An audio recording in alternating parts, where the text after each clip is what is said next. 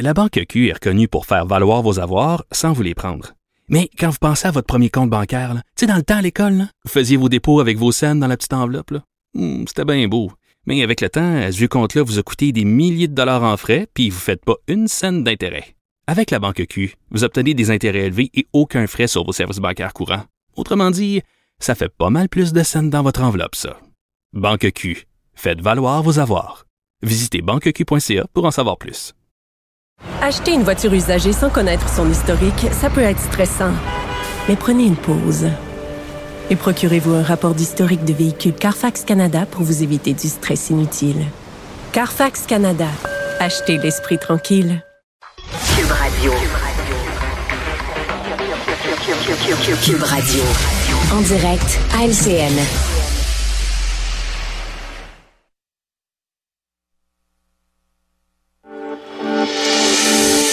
Revenons sur cette guerre entre Israël et le Hamas. 19e jour d'attaque et de contre-attaque. Sahel qui poursuit son, son pilonnage sur Gaza. Mais au fur et à mesure qu'on voit l'impact sur les populations civiles, les, images épouvantables d'enfants blessés ou, morts, le Hamas parle de 6550 morts. Là, euh, Paul, les appuis se multiplient là, pour des trêves humanitaires. Et, c'est clair parce que d'abord, ça dure depuis 19 jours. C'est euh, euh, incroyable et c'est douloureux pour la population euh, civile plus, plus le temps passe. En même temps, quand on replace ça dans, euh, dans le contexte, euh, la pression monte là, sur, sur l'armée israélienne. Et ce qu'on Ouais. entend, notamment du côté des médias israéliens, c'est euh, il commence à y avoir de vives tensions entre l'armée et le gouvernement Netanyahou. Ça fait déjà quelques jours que l'armée veut entrer de- dans Gaza. Le gouvernement dit non pour toutes sortes de raisons objectives. En même temps, sous les pressions, et c'est clair des, des Occidentaux, parce que Emmanuel Macron le disait aujourd'hui, euh, Joe Biden à mot couvert, on- on- du côté du Pentagone aux États-Unis également, euh, toutes les informations euh, convergent euh, dans un sens, c'est que les, les militaires américains ont fait l'analyse euh, des conséquences éventuelles euh, d'une invasion terrestre et estiment, c'est la raison pour laquelle ils font une pression très très vive sur Israël de ne pas y aller maintenant. Euh, L'analyse est simple, c'est qu'en coût humain, ça serait terrible et les conséquences géopolitiques dans la région également seraient énormes. Ouais. Et euh, du côté des Américains, on fait le calcul maintenant que euh, le- le- la fenêtre d'opportunité est, peut- est peut-être passée.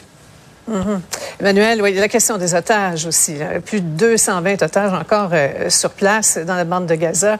Euh, au, au départ, c'était autre chose. On sortait du choc du 7 octobre. Là, de plus en plus, on voit à quel point la question des otages pèse lourd dans la balance. Ben oui, parce que si on s'entend, ces otages-là, euh, ils sont conservés pour la plupart dans les fameux tunnels sous la bande de Gaza. On appelle presque ça un métro, imaginez. Euh, et, euh, et donc, ils sont les plus vulnérables, c'est certain. À partir du moment où il y a une invasion terrestre, que va-t-il advenir d'eux? On s'entend. Le moment où l'armée israélienne traverse la ligne et entre dans Gaza, on peut plus espérer les sauver, ces, ces gens-là. On peut plus espérer les négocier. On les abandonne aux mains du Hamas. Et ça, euh, politiquement, c'est extrêmement lourd de conséquences, je pense, pour euh, les pays occidentaux.